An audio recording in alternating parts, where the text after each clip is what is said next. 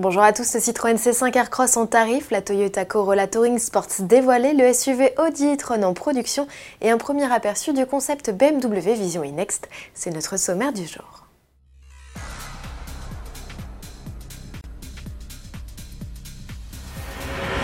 Le cousin du Peugeot 3008 passe la seconde. Présenté en mai dernier, le C5 Aircross s'apprête à rejoindre les concessions.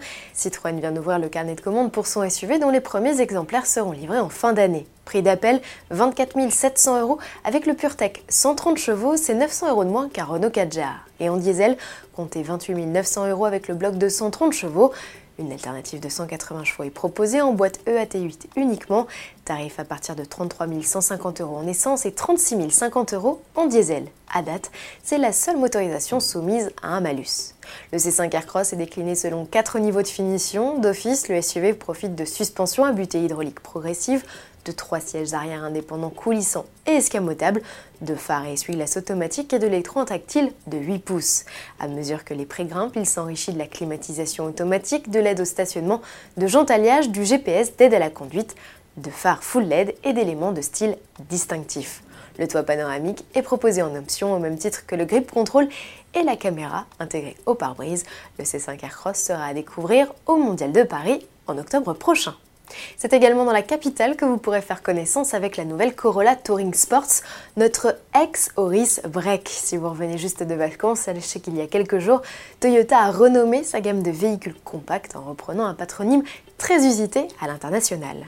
Le style du break de troisième génération est calqué sur celui de la berline présenté en mars. Le constructeur annonce un empattement allongé de 10 cm pour atteindre les 2,70 m. Le coffre est également plus généreux avec un gain de près de 70 litres. C'est désormais l'une des références de la catégorie. Sous le capot, Toyota fait l'impasse sur le diesel. La Corolla ne sera proposée qu'en hybride avec un bloc de 122 ou 180 chevaux.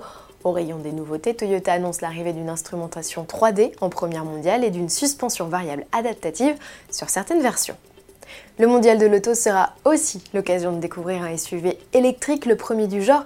Chez Audi, la production du e-tron a débuté à Forest en Belgique. Pour accueillir ce nouveau venu, la chaîne de montage a fait l'objet de modifications de grande ampleur et c'est aussi pourvu de sa propre unité de production de batterie. Le SUV Audi e-tron, qui revendique une puissance de 360 chevaux et une autonomie de 400 km, sera révélé le 17 septembre prochain à San Francisco. Chez BMW, les hostilités démarreront plus tôt. Son SUV, baptisé Vision e-Next, sera officiellement présenté le 9 septembre sur le tarmac de l'aéroport de Munich, en Allemagne. Après quoi, il s'envolera pour les États-Unis, puis la Chine, à bord d'un avion spécialement affrété. Pour l'aspect écologique, on repassera.